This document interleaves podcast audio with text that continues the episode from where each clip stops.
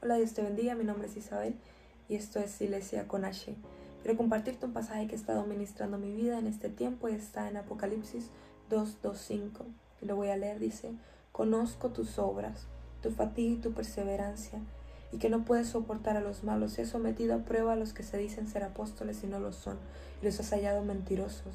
Tienes perseverancia y has sufrido por mi nombre y no has desmayado. Pero tengo esto contra ti has perdido tu primer amor. Recuerda por tanto de dónde has caído y arrepiéntete y haz las obras que hiciste al principio, si no, vendré a ti y quitaré tu candelero de su lugar si no te arrepientes. Este pasaje es Jesús hablando a la iglesia de Éfeso. Le está diciendo, te conozco, sé quién eres. Y cuando lo leía decía, wow, es como si Jesús estuviera hablando a la iglesia del 2021 y nos está diciendo, sé quién eres, te conozco, sé lo mucho que has trabajado, lo mucho que te esfuerzas, pero solo tengo esto. Has perdido tu primer amor. Estamos viviendo en tiempos de tibieza espiritual. Acabamos de salir de un año 2020 que fue un año de prueba, un año de batalla. Y entramos en este año y lo que más escucho todo el tiempo es avivamiento, avivamiento, avivamiento.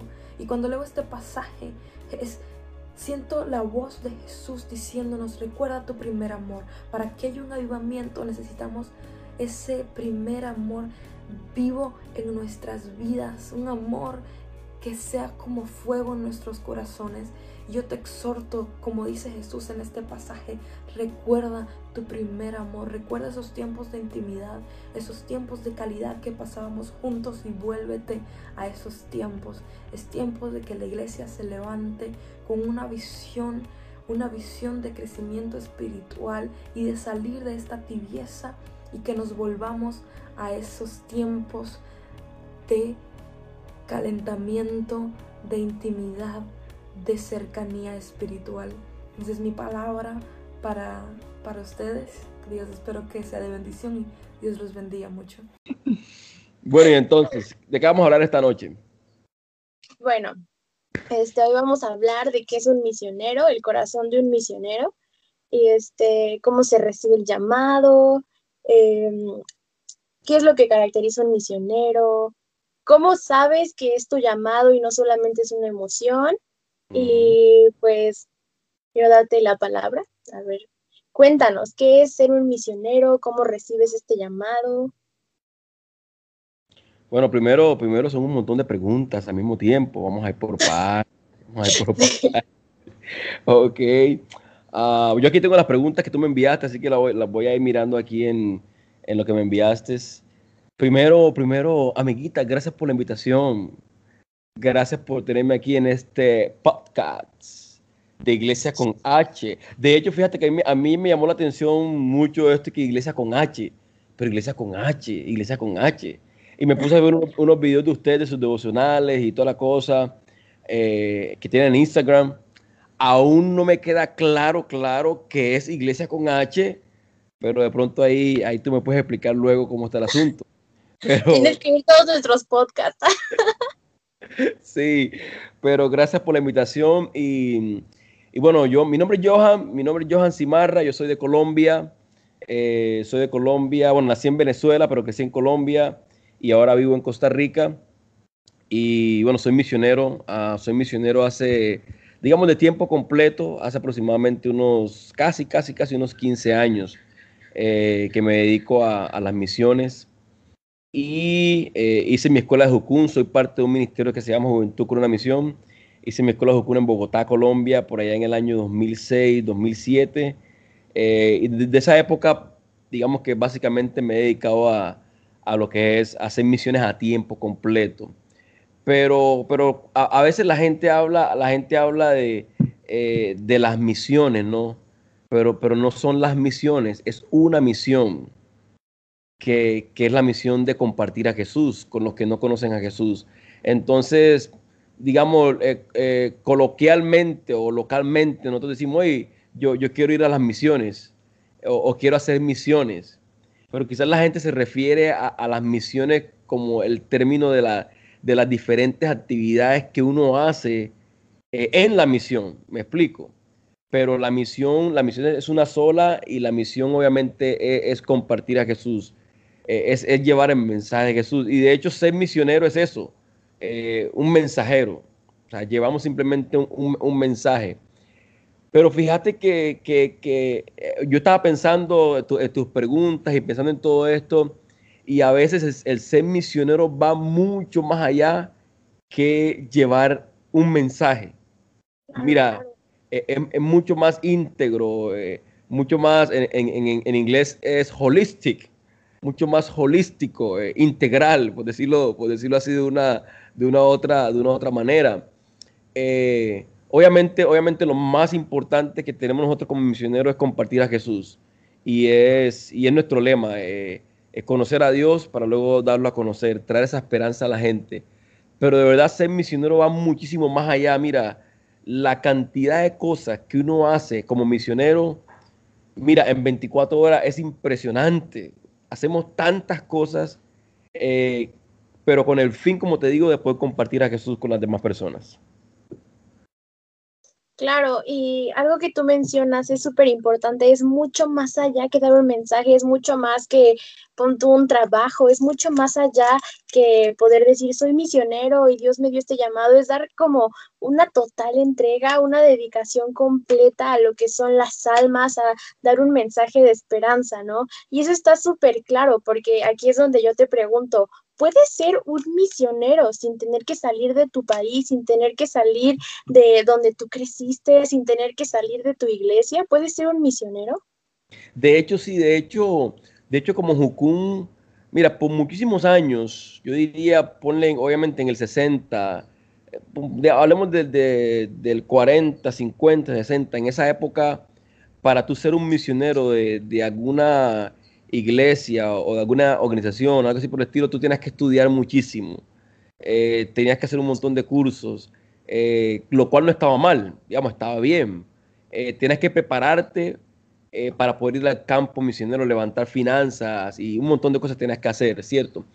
Pero luego en el 60, cuando, cuando nace Jukun, y de hecho Jukun nace respondiendo a, esa pregunta de tantos jóvenes que querían, que querían hacer misiones o, ir al campo misionero, pero no podían hacerlo por tantos requisitos que habían.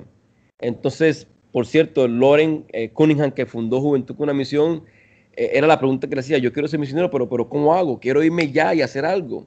Entonces la gente eh, le preguntaba esto y él, mira, me imagino que fue parte de Dios, Dios le habló acerca de esto.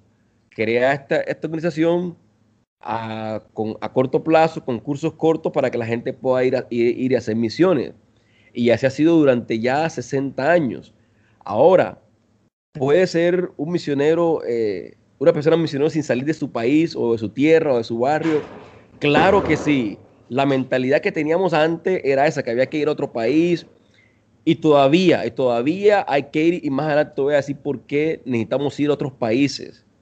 Eh, para poder compartir, compartir a Jesús. Pero fíjate que en los últimos años, eh, en el 75, Loren recibe una, recibe una palabra eh, y es acerca de las esferas de la sociedad. Ahora, las esferas de la sociedad es súper, súper importante esto porque alguna gente le llama los siete pilares, otros le llaman los siete montes, en Hukun le llamamos las siete esferas de la sociedad. Por mencionarte algunos, tenemos la educación, tenemos la religión, tenemos el gobierno, tenemos el arte y entretenimiento, tenemos la familia. ¿Me explico? Entonces, eh, estas, estas esferas que están ahí, necesitamos alcanzarlas. Y si te das cuenta, eh, eh, el mundo gira alrededor de esto. Entonces, ¿qué pasa? Si Dios no te hizo un llamado a un, a un país, si Dios no te hizo un llamado a un pueblo o a alguna tribu, que es lo que la gente se imagina siempre, ¿no? Si Dios no te hizo un llamado a un lugar de esto, entonces ok, no voy a ser misionero. Recuerda que como misionero llevamos un mensaje. Necesitamos llevar un mensaje, ¿cierto? Ahora, ahora, ¿qué tal si tú eres maestra? ¿Qué tal si enseñas en una universidad? ¿Qué tal si tomas ese campo de la universidad como tu campo misionero? ¿Qué tal, si eres un, ¿Qué tal si eres un político? ¿Qué tal si eres una persona que le gusta la política? Le gusta las cuestiones de gobierno, de administración. ¿Por qué no tomas ese campo como tu lugar misionero? ¿Qué tal si eres una persona que le gusta el arte, la música, que le gusta, eh, qué sé yo, danzar o bailar, que le gusta la televisión? me explico, te estoy dando estos ciertos ejemplos porque hay mucha gente que tiene arte, que tiene tantas cosas por hacer, que la mentalidad ha sido, no, si quieres ser misionero tienes que ir a, otro país, tienes que ir a otro lugar. Y lo que estamos buscando es cambiar un poquito la mentalidad. Claro está, hago la salvedad. Todavía tenemos que ir. Y digo esto porque la mitad, un poquito más de la mitad de la población aún no conoce a Jesús todavía. Y son muchos pueblos, son muchas tribus. Y necesitamos ir a estos lugares. Pero si eres de los que dicen, mira, Dios no, no me ha llamado a estos lugares, está bien, pero, pero ¿a qué te dedicas? Y, bueno, y aquí te pregunto, te pregunto, ¿tú a qué te dedicas? en este momento, ¿qué haces tú en tu vida? Yo soy traductora en la ONU, gracias a Dios. Y yo te preguntaba esta, esta cuestión de tú puedes ser misionero antes de, o sea, sin haberte salido de tu país o sin salir de donde tú naciste porque yo desde pequeña he tenido el llamado de misiones, desde muy pequeña. Y muchos amigos me han dicho, es que tú no eres misionera, tú vives en el mismo país, tú vives en tu misma ciudad, tú estás haciendo lo mismo, ¿no? Y, y, yo me sentí mucho tiempo así, yo me sentí mucho tiempo de, pues es que sí, o sea, Dios, ¿cuándo me vas a hacer que mi llamado empiece? ¿Cuándo vas a hacer que realmente del siguiente paso, ¿no? Ya estudié, ya tengo siete idiomas, ya qué más puedo hacer, ¿no? Ya fui a los hospitales de mi iglesia, ya fui con mi iglesia a predicar, ya repartí despensas, ¿qué más puedo hacer, ¿no? Y es cuando Dios me abre la oportunidad de ser traductor en la ONU y es cuando abre mi entendimiento y me dice, si tú eres misionera, si tú tienes este llamado, si tú has recibido esto de parte de mí, tú has recibido dones, tú has recibido talentos, pero te quiero en este lugar bendiciendo a tu tierra para poder bendecir a otras. Entonces, esta pregunta yo creo que es súper fundamental porque muchos chicos dicen, es que yo no puedo viajar, yo no puedo dejar a mi familia, yo no tengo, eh, yo no sé, por ejemplo, inglés, yo no sé portugués, ¿no? O sea, no sé, me invento, yo no tengo esa mentalidad o yo no, yo no sé cómo empezar a ser un misionero, pero nosotros como chicos cristianos, nuestro principal motivo tiene que ser compartir a Jesús. ¿No? Y ese también es el principal motivo de un misionero, ¿no? Tener ese fuego, esa pasión por Jesús e ir a compartirlo, aún sea tu vecino, aún sea tu maestra, ¿no? Algo que me quedó muy clavado de un pastor fue que me dijo, transforma tu etnos, transforma la etnia donde tú estás creciendo y ahí es donde empieza el verdadero adorador, ¿no? yo creo que para ser un misionero tienes que tener bien prendido este chip de donde tú estás, ahí tiene que estar el reino de Dios. De hecho, y, de, hecho es cierto, y, es, difícil, de hecho es difícil ser misionero en tu propia tierra, es súper difícil, porque la gente obviamente no te mira como tal, me explico. Pero aquí no depende de cómo te mire la gente, aquí depende de lo que Dios te está hablando. Aquí depende de lo que Dios te está diciendo que hagas en el, lugar, en el lugar donde estás. Me explico. Entonces, por ejemplo, yo, yo, yo obviamente yo no me consideraba un misionero eh, cuando era niño, pero yo hacía cosas de un misionero. Me explico. Lo llegué a entender muchos años después, donde yo crecí. Yo desde que, desde que tengo uso de razón, desde que tengo 12 años, estoy sirviendo a mi comunidad. Donde yo crecí, desde los 12 años. Me explico. Y no, y no, tenía, y no tenía la palabra como que son misioneros, pero estaba sirviendo a la gente de mi comunidad. Me explico. Estaba sirviendo a la gente de mi país. Luego Dios más adelante, obviamente, me da la oportunidad de salir de mi país e ir a otros países, qué sé yo, hacer la obra misionera pero yo empecé en mi tierra. Gracias a Dios no hubo nadie que me dijo, es que tú no eres misionero porque estás, estás aquí en tu tierra. Y esa es la mentalidad, por eso te decía, esa es la mentalidad que hay de la gente, que tienes que salir para poder sentirte que eres un misionero de verdad y no es así. Y qué bueno que tú estás en la ONU, como dice, ese es tu campo ahorita. Eso es lo que queremos llevar a la gente ahorita y tu campo es donde estás ahora. Tómalo, tómalo como tal. Me explico, ora por esa gente que Dios te ha entregado, ora, por lo menos empieza orando por esos estudiantes, empieza orando por, por esos amigos que tienes en la universidad, empieza orando por esa gente y después Dios te va a empezar a abrir puertas y te va a dar ideas. Mira, Dios es bueno para dar ideas. Dios te va a dar ideas de cómo empezar a poder, a poder eh, trabajar con la gente. Ese ha sido mi caso. Yo, como te decía, yo empecé desde los 12 años a servir, que yo me acuerdo, quizás un poquito antes, pero me acuerdo que empecé a servir trabajando con niños. Y te digo algo, aún no conocía a Jesús todavía, aún no era creyente, me explico. Sí, sí, Pero, sí. pero ya estaba sirviendo a la gente. Y yo conocí a Jesús o empecé a ir a la iglesia, digamos, firmemente cuando tenía 14 años, o sea, dos años después. Y ahí empecé a entender más un poco acerca de mi llamado, acerca de servir, eh, acerca de misiones, este montón de cosas.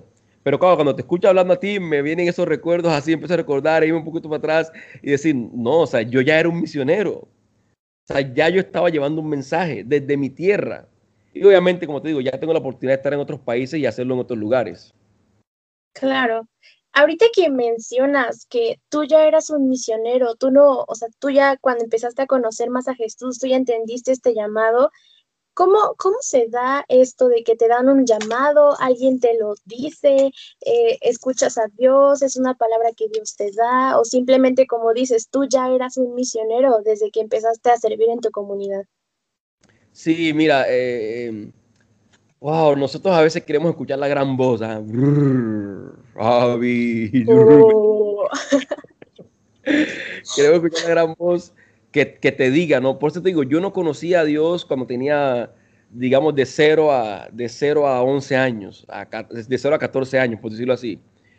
Pero, pero yo quería servir, había una cosa dentro de mí que me, me impulsaba a servir a otros. ¿Me entiendes? Entonces, Sí, sí, sí. si tú me preguntas de dónde vino eso, ¿quién te lo dijo? Yo te voy a decir, la verdad es que nadie, no me lo dijo nadie. O sea, y la Biblia habla, la Biblia habla de, de- de- de dones y talentos, eh, de habilidades que tenemos, que Dios ha puesto ahí. Y sabemos que las tenemos, pero no las usamos. Ahora, la, la- la gran pregunta de la gente dice, y, y- esto va, te va a dar la respuesta a lo que tú me estás preguntando.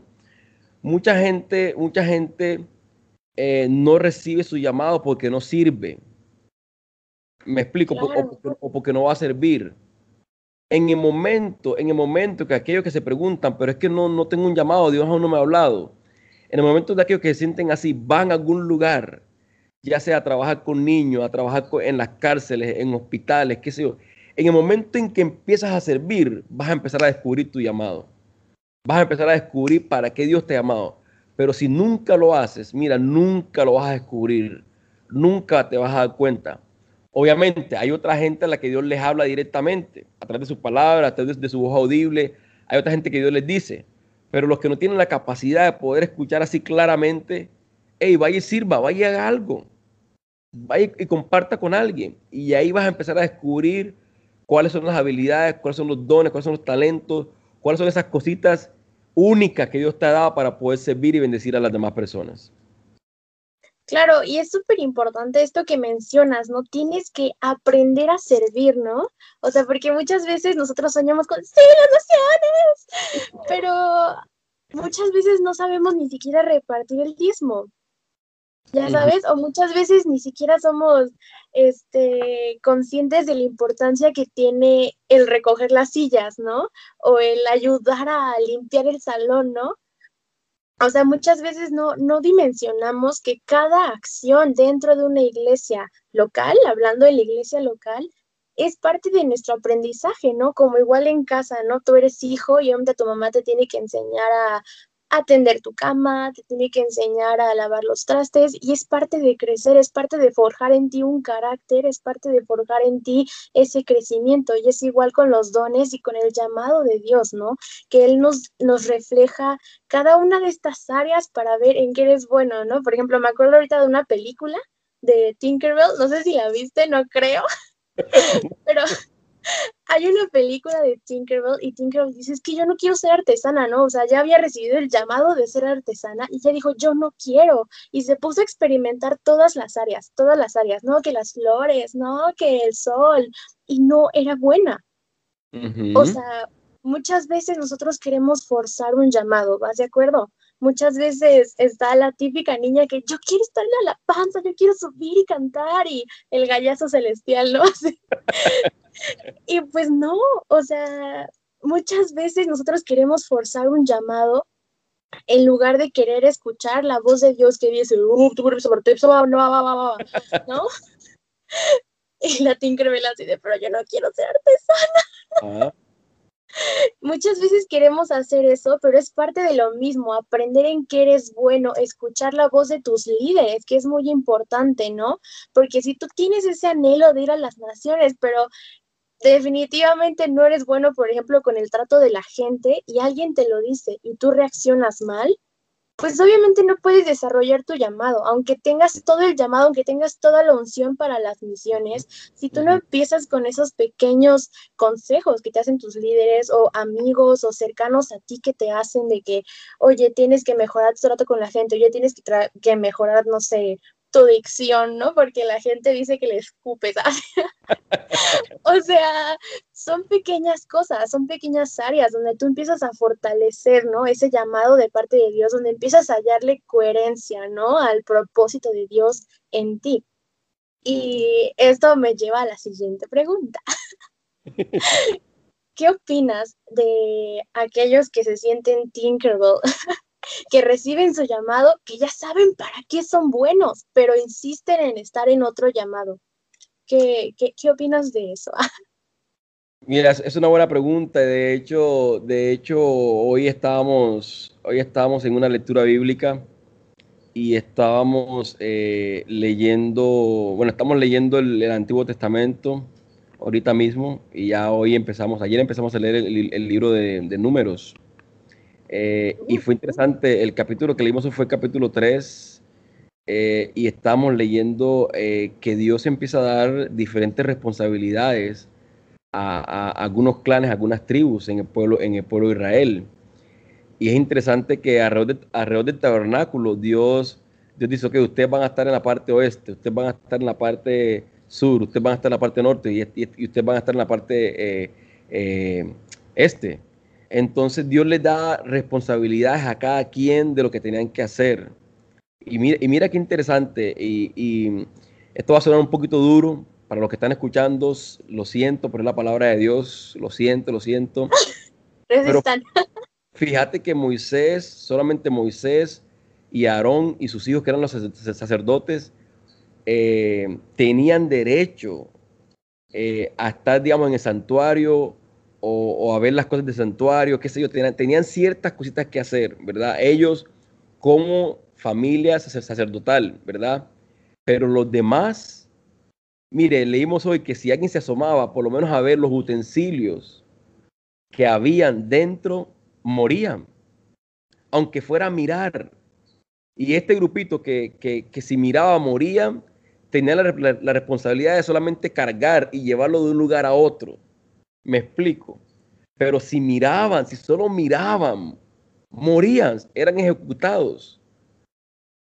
Entonces, cuando piensas en esto, y hablando de lo, de, lo que tú mencionas, gente que recibió un llamado, pero se pone a hacer otra cosa, es prácticamente, están matando lo que Dios les ha dado.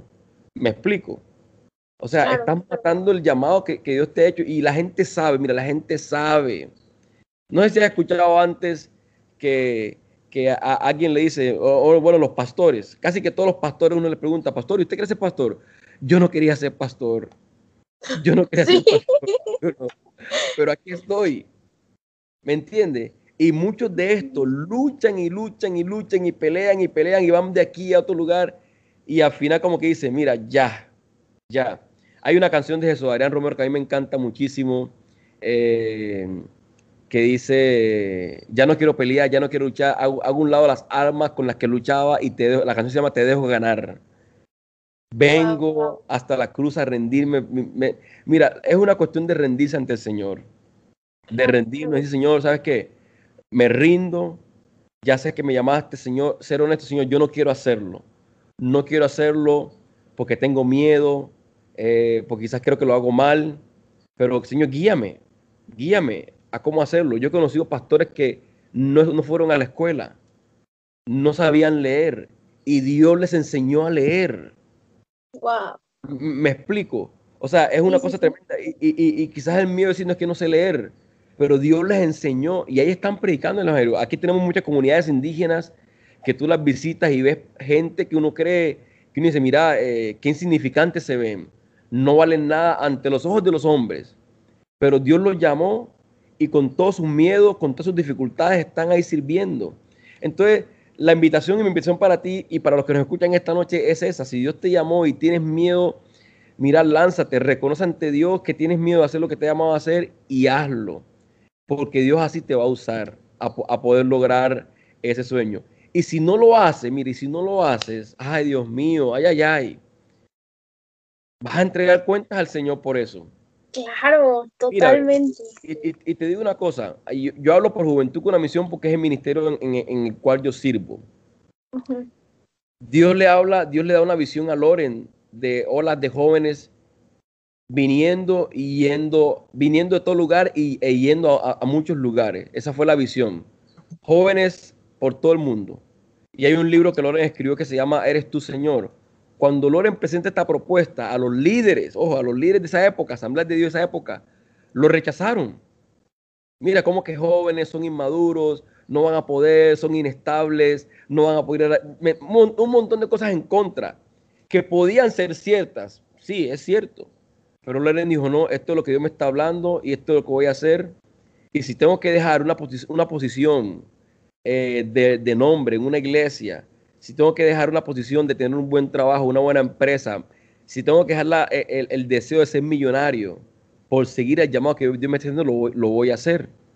Hoy día, Juventud con una Misión es una de las entidades misioneras más grandes del mundo. 60 años, casi 20 mil misioneros a tiempo completo.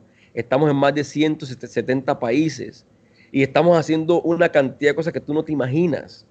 ¿Me entiendes? Entonces, eh, wow, e-, esto me emociona porque eh, de verdad el llamado está ahí, pero necesitamos tomar responsabilidad por ese llamado que Dios nos ha hecho. Yo tengo que tomar mi responsabilidad.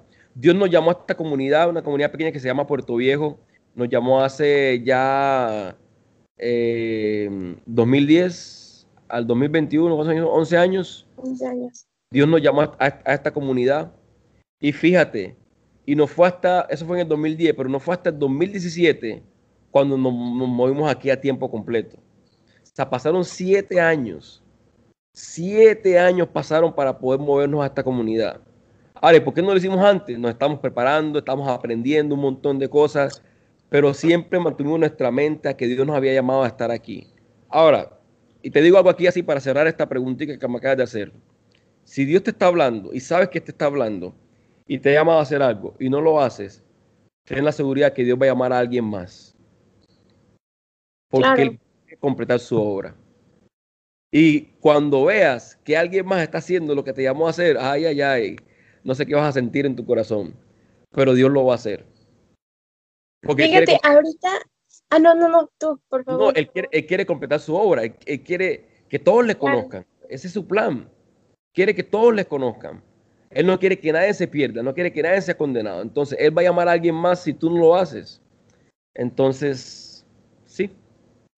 Pues mira, ahorita que me estás diciendo esto, yo me acordé cuando yo recibí mi llamado, tenía como ocho años.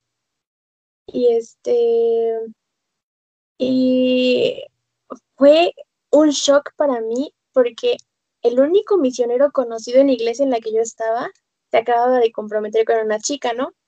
Y haz de cuenta, se comprometieron en marzo, yo recibo el llamado en marzo igual, y en julio pues estamos en un funeral, porque el chico se fue de misiones, el chico estaba pues en un lugar donde pues obviamente estaban en guerra y pues el chico no sobrevivió, ¿no? Y lo mataron y pues yo como niña de 7, 8 años estaba súper en shock. O sea, yo dije, él es misionero y yo tengo el llamado para ser misionera. Me voy a morir. yo tenía esa idea, ¿no? Y pues a mí siempre me, causó mucho miedo. Yo nunca le dije a mis papás que un profeta me había dado ese llamado, ¿no? Porque a mí me daba mucho miedo, me yo decía es que me voy a morir. O sea, yo todavía no me quiero morir, tengo siete años. Y este, y yo me acuerdo que toda mi vida tuve problemas con los idiomas. O sea, aquí en México tenemos el inglés por default. O sea, en todas las escuelas te enseñan inglés. Y yo soy la niña más nerd del mundo. O sea, literal tengo nueve, diez y uno que otro ocho, pero depende. Si no me gusta la materia, pues sí, ocho. pero en inglés siempre reprobaba inglés. O sea, yo de verdad no podía con el inglés, ¿no? Y era algo malo para mí cada vez que me decían, tienes inglés. Y yo decía, ¿por qué? Soy muy mala para el inglés. Y este, y te estoy hablando que esto me pasó hasta que tenía como 16 años, ¿no? Que yo era malísima, yo no podía con la, con el lenguaje, o sea, ni siquiera podía hablar bien español. y este, y me acuerdo que yo conocí a una amiga que tenía el mismo llamado que yo y lo recibió al mismo tiempo que yo, o sea, porque contándonos la historia, lo recibió más o menos en el mismo tiempo que yo lo recibí. Y yo decía, ah, pues bueno, ya, aquí está mi reemplazo, señor, te la dejo. Y, y esta chica empezó a crecer, a crecer, a crecer. Ahorita creo que está en Praga y ah. empezó a crecer, a crecer, a crecer, se fue de misiones, subió, bajó, no sé qué, shalala, shalala, y yo dije, wow, señor, o sea, mi corazón empezó a anhelar, ¿no? Yo dije, ay, señor, qué padre, ¿no? Qué padre poder hacer eso, qué bien por ella. Y el señor así una cachetada, ¿no? Que yo te lo iba a dar a ti, ¿no? y yo, shalala. Y, y me acuerdo muy bien un día en que yo le dije, es que señor, o sea, qué ganas, ¿no? O sea, a mí me, gustaría estar como mi amiga, me gustaría poder ir a las misiones y hablar de ti, poder tener como, este, tenerte a ti como trabajo de tiempo completo, no sé qué. Y fue cuando Dios me dijo, bueno, ¿estás lista o no estás lista? Y yo así me, ¿para qué? y, y fue cuando Dios me dijo, ¿estás lista para empezar tu llamado? ¿Estás lista para aceptar para lo que yo te creé? Y yo dije, ah, pues, ¿qué puede pasar? y así fue, de mes en mes empecé a desbloquear idiomas, de mes en mes empecé hacer inglés, de mes en mes me empecé a, a, certificar en ciertos idiomas y hoy es el día que manejo ocho idiomas y tres lenguas de señas. Yo ahorita estoy trabajando en la ONU, que es un sueño que yo siempre tuve. Y ahorita que tú decías, ¿no? Que Dios quiere hacer su obra, Dios levanta a personas, ¿no? Y pues sí, o sea, es cierto, Dios no se va a detener porque uno diga me da miedo, me voy a morir. Dios no se va a detener, así como vemos en Esther, ¿no? Que si tú no quieres, liberación va a venir de otro lado. Ajá. O sea, si tú no quieres ser parte, pues qué mal, porque esto va a estar bueno, pero no se puede detener o sea, la revolución que Dios está creando aquí en su tierra, que Dios está creando y está viniendo por su pueblo y está entablando reino aquí, no se va a detener. Entonces, o sea, qué importante es el aprender que si Dios te está llamando es aquí y es ahora. Digo, también tenemos un Dios paciente y un Dios amoroso y un Dios que galardona la fe y galardona la valentía, pero también estás desperdiciando tus días no estás desperdiciando los dones que Dios ha puesto en ti, estás desperdiciando todo lo que pudiste haber hecho, lo estás desperdiciando y lo estás comprimiendo en tres días. En lugar de hacer años y años de llamado, en lugar de hacer una trascendencia total y completa en Cristo de tus días, lo estás reduciendo a tres días, lo estás reduciendo a un mes, lo estás reduciendo a un año, porque no sabemos cuánto tiempo nos queda en esta tierra. Entonces, creo que es súper importante que todo aquel que reciba un llamado, más bien todos recibimos un llamado, pero todo aquel que ya esté seguro, que ya haya tenido esa seguridad de Dios me está llamando para esta área, es ponerse las manos a la obra, ¿no? Porque Dios está buscando a ese que dice, heme aquí, envíame a mí, ¿no? Claro, y de hecho, de hecho yo pensaba ahorita, pensaba en, en, en Gedeón también eh, Fue uno de los que dijo, no, eh, soy el más pequeño y soy esto y lo otro y lo otro, y te pongo esta señal, y si, este, y si pasa esto, sí, si pasa aquello, no. Fue una cosa, y así somos todo el tiempo. Pero te digo una cosa, muy en el fondo, muy en el fondo, sabemos que somos, sabemos que somos los que Él escogió hacer lo que Él nos llamó a hacer. Y creo que eso es lo que más pesa, ¿no? Que tú sabes, es que era yo. es que me lo dijo a mí.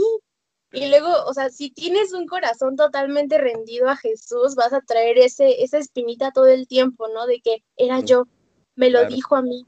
lo tengo que hacer yo. Aunque veas que alguien más lo está haciendo, no te vas a sentir conforme porque tú tienes esa necesidad incansable de servir y adorar a Dios.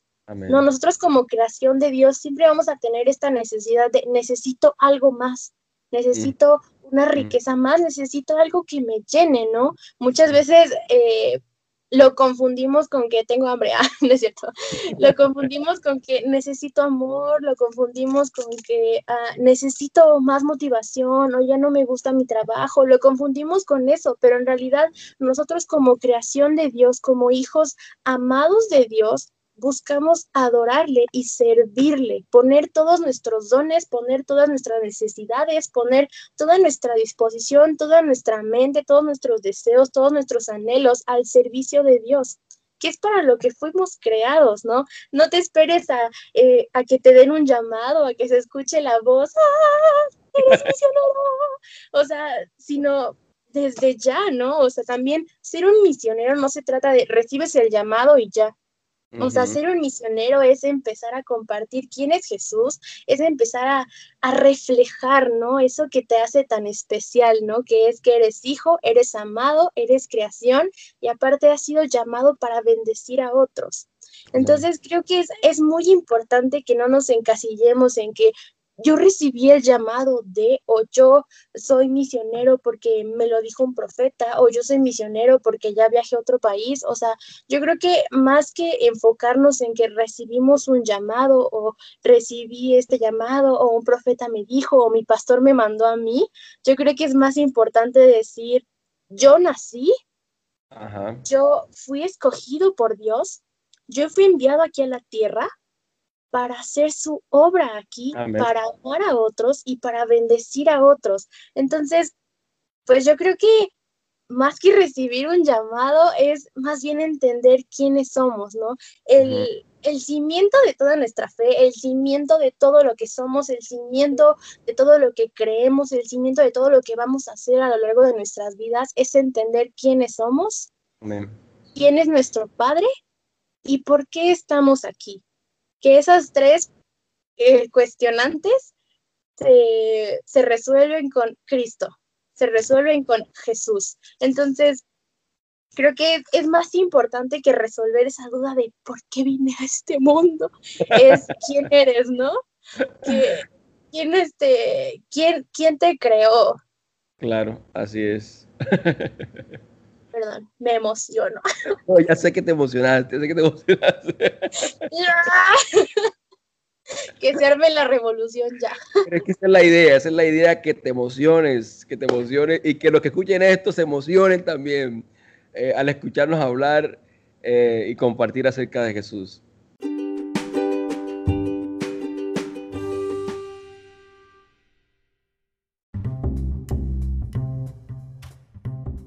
Bienvenido a Iglesia con H.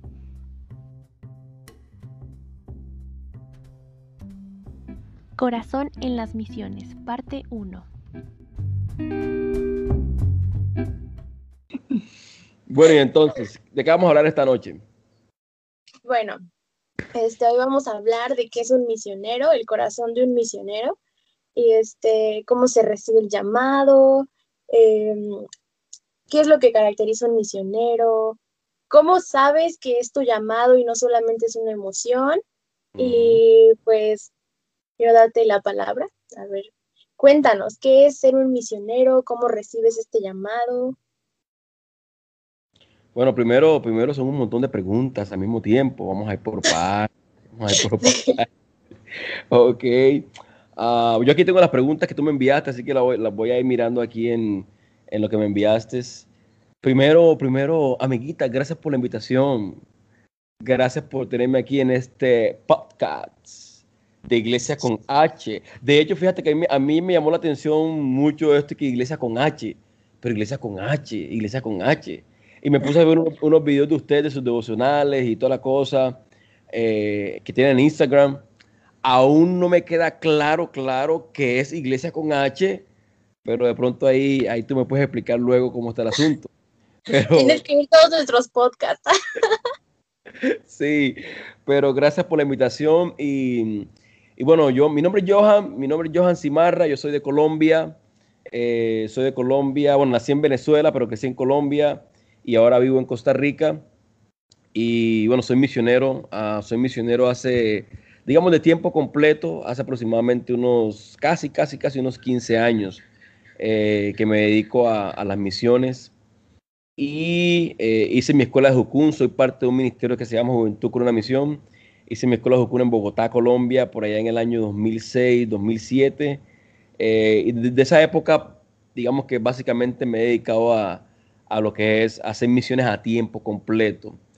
Pero, pero a, veces la gente habla, la gente habla de, eh, de las misiones, ¿no? Pero, pero no son las misiones, es una misión, que, es la misión de compartir a Jesús con los que no conocen a Jesús. Entonces, digamos, eh, coloquialmente o localmente, nosotros decimos, oye, yo, quiero ir a las misiones o, quiero hacer misiones. Pero quizás la gente se refiere a, las misiones como el término de, la, de, las diferentes actividades que uno hace eh, en la misión. Me explico. Pero la misión, la misión es una sola y la misión obviamente es, compartir a Jesús. Eh, es, llevar el mensaje de Jesús. Y de hecho ser misionero es eso, eh, un mensajero. O sea, llevamos simplemente un mensaje. Pero fíjate que, eh, yo estaba pensando en, tus preguntas y pensando en todo esto, y a veces el, ser misionero va mucho más allá que llevar un mensaje. Mira, e, es, mucho más íntegro, eh, mucho más, en, inglés es holistic, mucho más holístico, eh, integral, por decirlo, por decirlo así de una, de una, otra, de una otra manera. Obviamente, obviamente lo más importante que tenemos nosotros como misioneros es compartir a Jesús. Y es, y es nuestro lema, eh, es conocer a Dios para luego darlo a conocer, traer esa esperanza a la gente. Pero de verdad ser misionero va muchísimo más allá. Mira, la cantidad de cosas que uno hace como misionero, mira, en 24 horas es impresionante. Hacemos tantas cosas, eh, pero con el fin, como te digo, de poder compartir a Jesús con las demás personas. Claro, y algo que tú mencionas es súper importante, es mucho más allá que dar un mensaje, es mucho más que pon un trabajo, es mucho más allá que poder decir soy misionero y Dios me dio este llamado, es dar como una total entrega, una dedicación completa a lo que son las almas, a dar un mensaje de esperanza, ¿no? Y eso está súper claro, porque aquí es donde yo te pregunto, puedes ser un misionero sin tener que salir de tu país, sin tener que salir de donde tú creciste, sin tener que salir de tu iglesia. ¿Puedes ser un misionero? De hecho, sí, de hecho, de hecho como Jukun, mira, por muchísimos años, yo diría, ponle obviamente en el 60, hablemos de, del 40, 50, 60, en esa época, para tú ser un misionero de, de alguna iglesia o de alguna organización, algo así por el estilo, tú tienes que estudiar muchísimo. Eh, tenías que hacer un montón de cursos, eh, lo cual no estaba mal, digamos, estaba bien. Eh, tienes que prepararte para poder ir al campo misionero, levantar finanzas y un montón de cosas tienes que hacer, ¿cierto? Pero luego en el 60, cuando, cuando nace Jukun, y de hecho Jukun nace respondiendo a, esa pregunta de tantos jóvenes que querían, que querían hacer misiones o, ir al campo misionero, pero no podían hacerlo por tantos requisitos que habían. Entonces, por cierto, Loren eh, Cunningham, que fundó Juventud con una misión, eh, era la pregunta que le decía, yo quiero ser misionero, pero, pero ¿cómo hago? Quiero irme ya y hacer algo. Entonces la gente eh, le preguntaba esto y él, mira, me imagino que fue parte de Dios, Dios le habló acerca de esto. Crea esta, esta organización a, con, a corto plazo, con cursos cortos para que la gente pueda ir a, ir, a hacer misiones. Y así ha sido durante ya 60 años.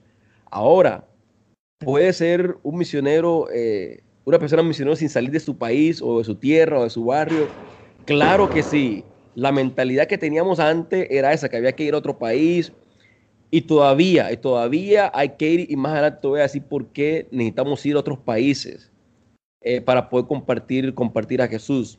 Pero fíjate que en los últimos años, eh, en el 75, Loren recibe una, recibe una palabra eh, y es acerca de las esferas de la sociedad. Ahora, las esferas de la sociedad es súper, súper importante esto porque alguna gente le llama los siete pilares, otros le llaman los siete montes, En Kong le llamamos las siete esferas de la sociedad. Por mencionarte algunos, tenemos la educación, tenemos la religión, tenemos el gobierno, tenemos el arte y entretenimiento, tenemos la familia. ¿Me explico? Entonces, eh, estas, estas esferas que están ahí, necesitamos alcanzarlas. Y si te das cuenta, eh, eh, el mundo gira alrededor de esto. Entonces, ¿qué pasa?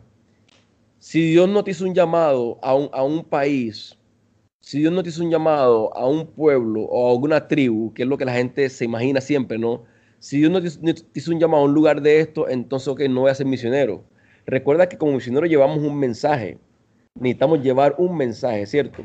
Ahora, ahora, ¿qué tal si tú eres maestra? ¿Qué tal si enseñas en una universidad? ¿Qué tal si tomas ese campo de la universidad como tu campo misionero? ¿Qué tal, si eres un, ¿Qué tal si eres un político? ¿Qué tal si eres una persona que le gusta la política? Le gusta las cuestiones de gobierno, de administración. ¿Por qué no tomas ese campo como tu lugar misionero? ¿Qué tal si eres una persona que le gusta el arte, la música, que le gusta, eh, qué sé yo, danzar o bailar, que le gusta la televisión, me explico, te estoy dando estos ciertos ejemplos porque hay mucha gente que tiene arte, que tiene tantas cosas por hacer, que la mentalidad ha sido, no, si quieres ser misionero tienes que ir a, otro país, tienes que ir a otro lugar. Y lo que estamos buscando es cambiar un poquito la mentalidad. Claro está, hago la salvedad. Todavía tenemos que ir. Y digo esto porque la mitad, un poquito más de la mitad de la población aún no conoce a Jesús todavía. Y son muchos pueblos, son muchas tribus. Y necesitamos ir a estos lugares. Pero si eres de los que dicen, mira, Dios no, no me ha llamado a estos lugares, está bien, pero, pero ¿a qué te dedicas? Y, bueno, y aquí te pregunto, te pregunto, ¿tú a qué te dedicas? Y en este momento, ¿qué haces tú en tu vida? Yo soy traductora en la ONU, gracias a Dios. Y yo te preguntaba esta, esta cuestión de tú puedes ser misionero antes de, o sea, sin haberte salido de tu país o sin salir de donde tú naciste porque yo desde pequeña he tenido el llamado de misiones, desde muy pequeña. Y muchos amigos me han dicho, es que tú no eres misionera, tú vives en el mismo país, tú vives en tu misma ciudad, tú estás haciendo lo mismo, ¿no? Y, yo me sentí mucho tiempo así, yo me sentí mucho tiempo de, pues es que sí, o sea, Dios, ¿cuándo me vas a hacer que mi llamado empiece? ¿Cuándo vas a hacer que realmente del siguiente paso, ¿no? Ya estudié, ya tengo siete idiomas, ya qué más puedo hacer, ¿no? Ya fui a los hospitales de mi iglesia, ya fui con mi iglesia a predicar, ya repartí despensas, ¿qué más puedo hacer, ¿no?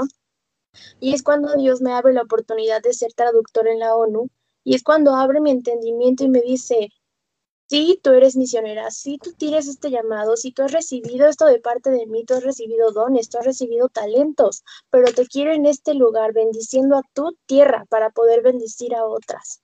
Entonces, esta pregunta yo creo que es súper fundamental porque muchos chicos dicen, es que yo no puedo viajar, yo no puedo dejar a mi familia, yo no tengo, eh, yo no sé, por ejemplo, inglés, yo no sé portugués, ¿no? O sea, no sé, me invento, yo no tengo esa mentalidad o yo no, yo no sé cómo empezar a ser un misionero, pero nosotros como chicos cristianos, nuestro principal motivo tiene que ser compartir a Jesús. ¿No? Y ese también es el principal motivo de un misionero, ¿no? Tener ese fuego, esa pasión por Jesús e ir a compartirlo, aún sea tu vecino, aún sea tu maestra, ¿no? Algo que me quedó muy clavado de un pastor fue que me dijo, transforma tu etnos, transforma la etnia donde tú estás creciendo y ahí es donde empieza el verdadero adorador, ¿no? Yo creo que para ser un misionero tienes que tener bien prendido este chip de donde tú estás, ahí tiene que estar el reino de Dios. De hecho, y, de, hecho es cierto, y, es, difícil, de hecho es difícil ser misionero en tu propia tierra, es súper difícil, porque la gente obviamente no te mira como tal, me explico. Pero aquí no depende de cómo te mire la gente, aquí depende de lo que Dios te está hablando. Aquí depende de lo que Dios te está diciendo que hagas en el, en el lugar donde estás. Me explico. Entonces, por ejemplo, yo, yo, yo obviamente yo no me consideraba un misionero eh, cuando era niño, pero yo hacía cosas de un misionero. Me explico. Lo llegué a entender muchos años después, donde yo crecí. Yo desde que, desde que tengo uso de razón, desde que tengo 12 años, estoy sirviendo a mi comunidad, donde yo crecí desde los 12 años. Me explico, y no, y no, tenía, y no tenía la palabra como que son misioneros, pero estaba sirviendo a la gente de mi comunidad. Me explico, estaba sirviendo a la gente de mi país. Luego Dios más adelante obviamente me da la oportunidad de salir de mi país e ir a otros países, qué sé yo, hacer la obra misionera, pero yo empecé en mi tierra. Gracias a Dios no hubo nadie que me dijo, es que tú no eres misionero porque estás, estás aquí en tu tierra. Y esa es la mentalidad, por eso te decía, esa es la mentalidad que hay de la gente, que tienes que salir para poder sentirte que eres un misionero de verdad, y no es así. Y qué bueno que tú estás en la ONU, como dice, ese es tu campo ahorita. Eso es lo que queremos llevar a la gente ahorita, y tu campo es donde estás ahora. Tómalo, tómalo como tal. Me explico, ora por esa gente que Dios te ha entregado, ora, por lo menos empieza orando por esos estudiantes, empieza orando por, por esos amigos que tienes en la universidad, empieza orando por esa gente y después Dios te va a empezar a abrir puertas y te va a dar ideas. Mira, Dios es bueno para dar ideas. Dios te va a dar ideas de cómo empezar a poder, a poder eh, trabajar con la gente. Ese ha sido mi caso. Yo, como te decía, yo empecé desde los 12 años a servir, que yo me acuerdo, quizás un poquito antes, pero me acuerdo que empecé a servir trabajando con niños. Y te digo algo, aún no conocía a Jesús todavía. Aún no era creyente. ¿Me explico? Sí, sí, sí. Pero ya estaba sirviendo a la gente. Y yo conocí a Jesús o empecé a ir a la iglesia, digamos, firmemente cuando tenía 14 años. O sea, dos años después. Y ahí empecé a entender más un poco acerca de mi llamado, acerca de servir, eh, acerca de misiones, este montón de cosas. Pero claro, cuando te escucho hablando a ti, me vienen esos recuerdos así, empiezo a recordar, irme un poquito para atrás y decir, no, o sea, yo ya era un misionero. O sea, ya yo estaba llevando un mensaje desde mi tierra. Y obviamente, como te digo, ya tengo la oportunidad de estar en otros países y hacerlo en otros lugares. Claro. Ahorita que mencionas que tú ya eras un misionero, tú no, o sea, tú ya cuando empezaste a conocer más a Jesús, tú ya entendiste este llamado, ¿Cómo, ¿Cómo se da esto de que te dan un llamado, alguien te lo dice, eh, escuchas a Dios, es una palabra que Dios te da, o simplemente como dices, tú ya eras un misionero desde que empezaste a servir en tu comunidad? Sí, mira, eh, wow, nosotros a veces queremos escuchar la gran voz. ¿ah? Oh. queremos escuchar la gran voz que, te diga, ¿no? Por eso te digo, yo no conocía a Dios cuando tenía, digamos, de 0 a, de 0 a 11 años, de 0 a 14 años, por decirlo así. Pero, pero yo quería servir, había una cosa dentro de mí que me, me impulsaba a servir a otros. ¿Me entiendes? Entonces, si tú me preguntas de dónde vino eso, ¿quién te lo dijo? Yo te voy a decir, la verdad es que nadie, no me lo dijo nadie. O sea, y la Biblia habla, la Biblia habla de, de, de dones y talentos. Eh, de habilidades que tenemos, que Dios ha puesto ahí. Y sabemos que las tenemos, pero no las usamos. Ahora, la, gran pregunta de la gente dice, y, esto va, te va a dar la respuesta a lo que tú me estás preguntando. Mucha gente, mucha gente eh, no recibe su llamado porque no sirve. Me explico, o, porque, no va a servir. En el momento, en el momento que aquellos que se preguntan, pero es que no, no tengo un llamado, Dios aún no me ha hablado en el momento de aquellos que se sienten así, van a algún lugar, ya sea a trabajar con niños, a trabajar en las cárceles, en hospitales, qué sé yo. En el momento en que empiezas a servir, vas a empezar a descubrir tu llamado. Vas a empezar a descubrir para qué Dios te ha llamado. Pero si nunca lo haces, mira, nunca lo vas a descubrir. Nunca te vas a dar cuenta.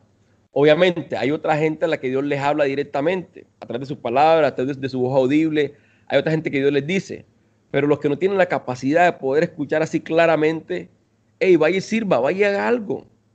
Vaya y comparta con alguien. Y ahí vas a empezar a descubrir cuáles son las habilidades, cuáles son los dones, cuáles son los talentos, cuáles son esas cositas únicas que Dios te ha dado para poder servir y bendecir a las demás personas. Claro, y es súper importante esto que mencionas, ¿no? Tienes que aprender a servir, ¿no? O sea, porque muchas veces nosotros soñamos con, sí, las naciones, pero muchas veces no sabemos ni siquiera repartir el diezmo. Ya sabes, o muchas veces ni siquiera somos este, conscientes de la importancia que tiene el recoger las sillas, ¿no? O el ayudar a limpiar el salón, ¿no? O sea, muchas veces no, no dimensionamos que cada acción dentro de una iglesia local, hablando de la iglesia local, es parte de nuestro aprendizaje, ¿no? Como igual en casa, ¿no? Tú eres hijo y obviamente tu mamá te tiene que enseñar a, atender tu cama, te tiene que enseñar a lavar los trastes y es parte de crecer, es parte de forjar en ti un carácter, es parte de forjar en ti ese crecimiento y es igual con los dones y con el llamado de Dios, ¿no?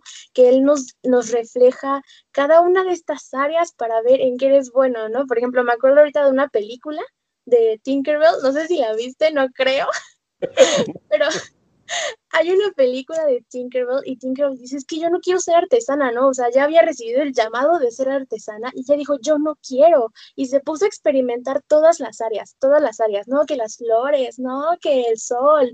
Y no era buena. O sea, muchas veces nosotros queremos forzar un llamado, ¿vas de acuerdo? Muchas veces está la típica niña que yo quiero estar en la panza, yo quiero subir y cantar y el gallazo celestial, ¿no? y pues no, o sea, muchas veces nosotros queremos forzar un llamado en lugar de querer escuchar la voz de Dios que dice, ¿no? Y la Tinkerbell así de, pero yo no quiero ser artesana. Muchas veces queremos hacer eso, pero es parte de lo mismo, aprender en qué eres bueno, escuchar la voz de tus líderes, que es muy importante, ¿no? Porque si tú tienes ese anhelo de ir a las naciones, pero definitivamente no eres bueno, por ejemplo, con el trato de la gente y alguien te lo dice y tú reaccionas mal, pues obviamente no puedes desarrollar tu llamado, aunque tengas todo el llamado, aunque tengas toda la unción para las misiones, si tú no empiezas con esos pequeños consejos que te hacen tus líderes o amigos o cercanos a ti que te hacen de que, oye, tienes que mejorar tu trato con la gente, oye, tienes que, que mejorar, no sé, tu dicción, ¿no? Porque la gente dice que le escupes. o sea, son pequeñas cosas, son pequeñas áreas donde tú empiezas a fortalecer, ¿no? Ese llamado de parte de Dios, donde empiezas a darle coherencia, ¿no? Al propósito de Dios en ti. Y esto me lleva a la siguiente pregunta. ¿Qué opinas de aquellos que se sienten Tinkerbell que reciben su llamado, que ya saben para qué son buenos, pero insisten en estar en otro llamado. ¿Qué, qué, opinas de eso? Mira, es una buena pregunta. De hecho, de hecho, hoy estábamos, hoy estábamos en una lectura bíblica y estábamos eh, leyendo, bueno, estamos leyendo el, Antiguo Testamento ahorita mismo y ya hoy empezamos, ayer empezamos a leer el, libro de, de Números. Eh, y fue interesante, el capítulo que leímos fue el capítulo 3 eh, y estamos leyendo eh, que Dios empieza a dar diferentes responsabilidades a, algunos clanes, a algunas tribus en el pueblo, en el pueblo de Israel. Y es interesante que alrededor, del tabernáculo Dios, Dios dice que ustedes van a estar en la parte oeste, ustedes van a estar en la parte sur, ustedes van a estar en la parte norte y, y ustedes van a estar en la parte este entonces Dios les da responsabilidades a cada quien de lo que tenían que hacer. Y mira, y mira qué interesante, y, esto va a sonar un poquito duro para los que están escuchando, lo siento, pero es la palabra de Dios, lo siento, lo siento. Pero fíjate que Moisés, solamente Moisés y Aarón y sus hijos, que eran los sacerdotes, eh, tenían derecho eh, a estar, digamos, en el santuario o, a ver las cosas del santuario, qué sé yo, tenían, ciertas cositas que hacer, ¿verdad? Ellos como familia sacerdotal, ¿verdad? Pero los demás, mire, leímos hoy que si alguien se asomaba por lo menos a ver los utensilios que habían dentro, morían, aunque fuera a mirar. Y este grupito que, que, si miraba morían, tenía la responsabilidad de solamente cargar y llevarlo de un lugar a otro. Me explico. Pero si miraban, si solo miraban, morían, eran ejecutados. Entonces, cuando piensas en esto, y hablando de lo, de, lo que tú mencionas, gente que recibió un llamado, pero se pone a hacer otra cosa, es prácticamente, están matando lo que Dios les ha dado. ¿Me explico? O sea, están matando el llamado que, que, Dios te ha hecho y la gente sabe, mira, la gente sabe.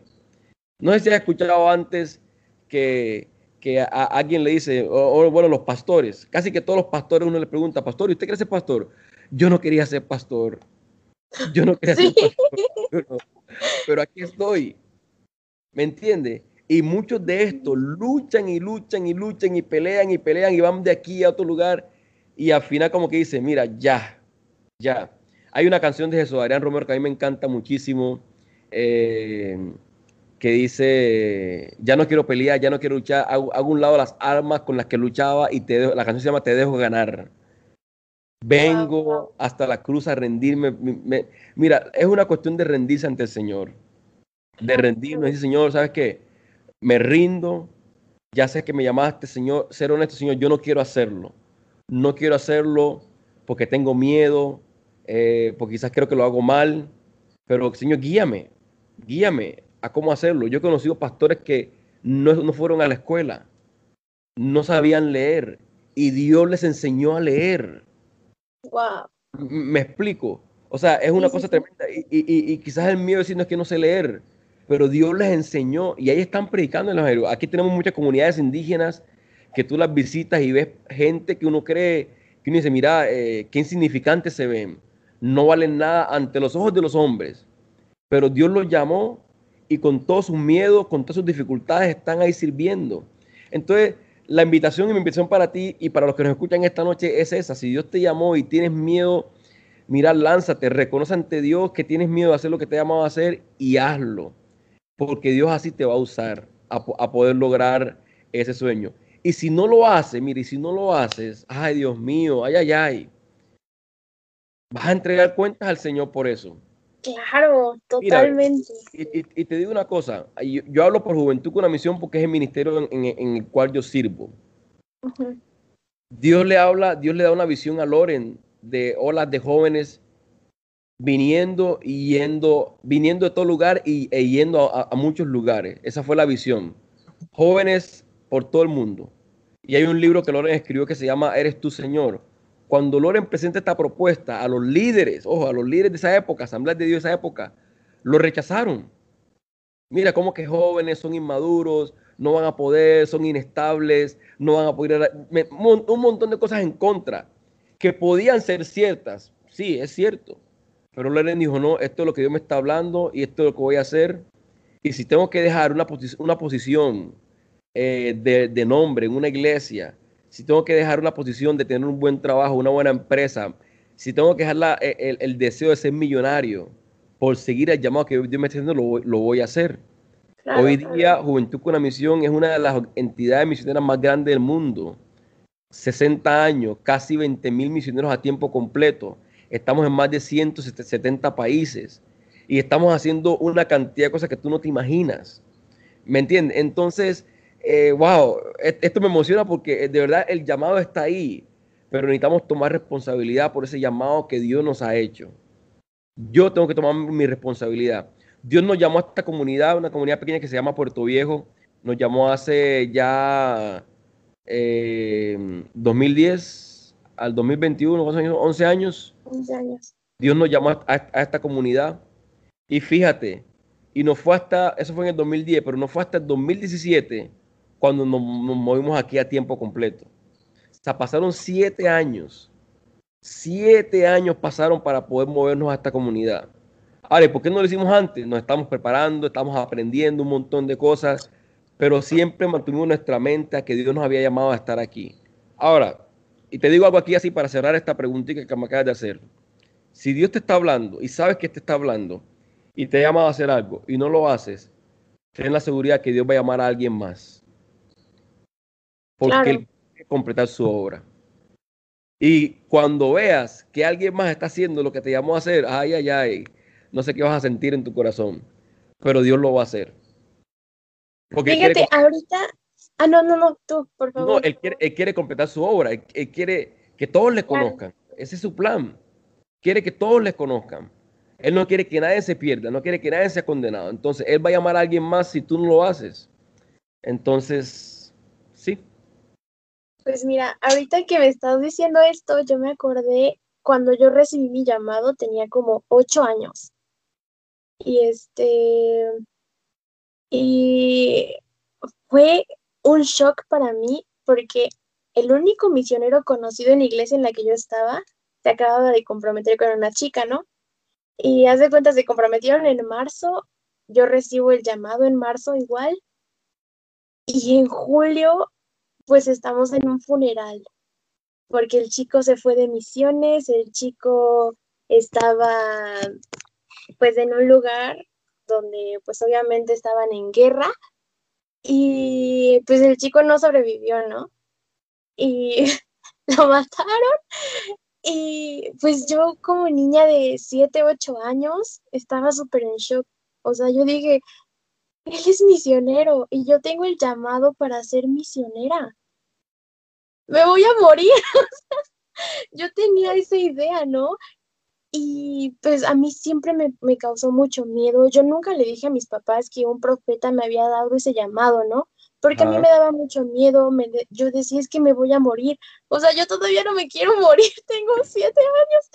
Y este, y yo me acuerdo que toda mi vida tuve problemas con los idiomas. O sea, aquí en México tenemos el inglés por default. O sea, en todas las escuelas te enseñan inglés. Y yo soy la niña más nerd del mundo, o sea, literal tengo nueve, diez y uno que otro ocho, pero depende, si no me gusta la materia, pues sigo ocho. Pero en inglés siempre reprobaba inglés, o sea, yo de verdad no podía con el inglés, ¿no? Y era algo malo para mí cada vez que me decían, tienes inglés, y yo decía, ¿por qué? Soy muy mala para el inglés. Y este, y te estoy hablando que esto me pasó hasta que tenía como 16 años, ¿no? que yo era malísima, yo no podía con la con el lenguaje, o sea, ni siquiera podía hablar bien español. y este y me acuerdo que yo conocí a una amiga que tenía el mismo llamado que yo y lo recibió al mismo tiempo que yo, o sea, porque contándonos la historia, lo recibió más o menos en el mismo tiempo que yo lo recibí. Y yo decía, ah, pues bueno, ya, aquí está mi reemplazo, señor, te la dejo. Y y esta chica empezó a crecer, a crecer, a crecer. Ahorita creo que está en Praga y empezó a crecer, a crecer, a crecer. Se fue de misiones, subió, bajó, no sé qué, shalala, shalala. Y yo dije, wow, señor, o sea, mi corazón empezó a anhelar, ¿no? Yo dije, ay, señor, qué padre, ¿no? Qué padre poder hacer eso, qué bien por ella. Y el señor así una cachetada, ¿no? Que yo te lo iba a dar a ti, ¿no? y yo, shalala. Y y me acuerdo muy bien un día en que yo le dije, es que señor, o sea, qué ganas, ¿no? O sea, a mí me, me, gustaría estar como mi amiga, me gustaría poder ir a las misiones y hablar de ti, poder tener como, este, tenerte a ti como trabajo de tiempo completo, no sé qué. Y fue cuando Dios me dijo, bueno, ¿estás lista o no estás lista? Y yo así me, ¿para qué? y, y fue cuando Dios me dijo, ¿estás lista para empezar tu llamado? ¿Estás lista para aceptar para lo que yo te creé? Y yo dije, ah, pues, ¿qué puede pasar? y así fue, de mes en mes empecé a desbloquear idiomas, de mes en mes empecé, pasé inglés, de mes en mes me empecé a, a, certificar en ciertos idiomas y hoy es el día que manejo ocho idiomas y tres lenguas de señas. Yo ahorita estoy trabajando en la ONU que es un sueño que yo siempre tuve. Y ahorita que tú decías, ¿no? Que Dios quiere hacer su obra, Dios levanta a personas, ¿no? Y pues sí, o sea, es cierto, Dios no se va a detener porque uno diga me da miedo, me voy a morir. Dios no se va a detener, así como vemos en Esther, ¿no? Que si tú no quieres, liberación va a venir de otro lado. Ajá. O sea, si tú no quieres ser parte, pues qué mal, porque esto va a estar bueno, pero no se puede detener. O sea, la revolución que Dios está creando aquí en su tierra, que Dios está creando y está viniendo por su pueblo y está entablando reino aquí, no se va a detener. Entonces, o sea, qué importante es el aprender que si Dios te está llamando es aquí y es ahora. Digo, también tenemos un Dios paciente, y un Dios amoroso y un Dios que galardona la fe y galardona la valentía, pero también estás desperdiciando tus días. No estás desperdiciando los dones que Dios ha puesto en ti, estás desperdiciando todo lo que pudiste haber hecho. Lo estás desperdiciando y lo estás comprimiendo en tres días. En lugar de hacer años y años de llamado, en lugar de hacer una trascendencia total y completa en Cristo de tus días, lo estás reduciendo a tres días. lo estás reduciendo a un mes, lo estás reduciendo a un año, porque no sabemos cuánto tiempo nos queda en esta tierra.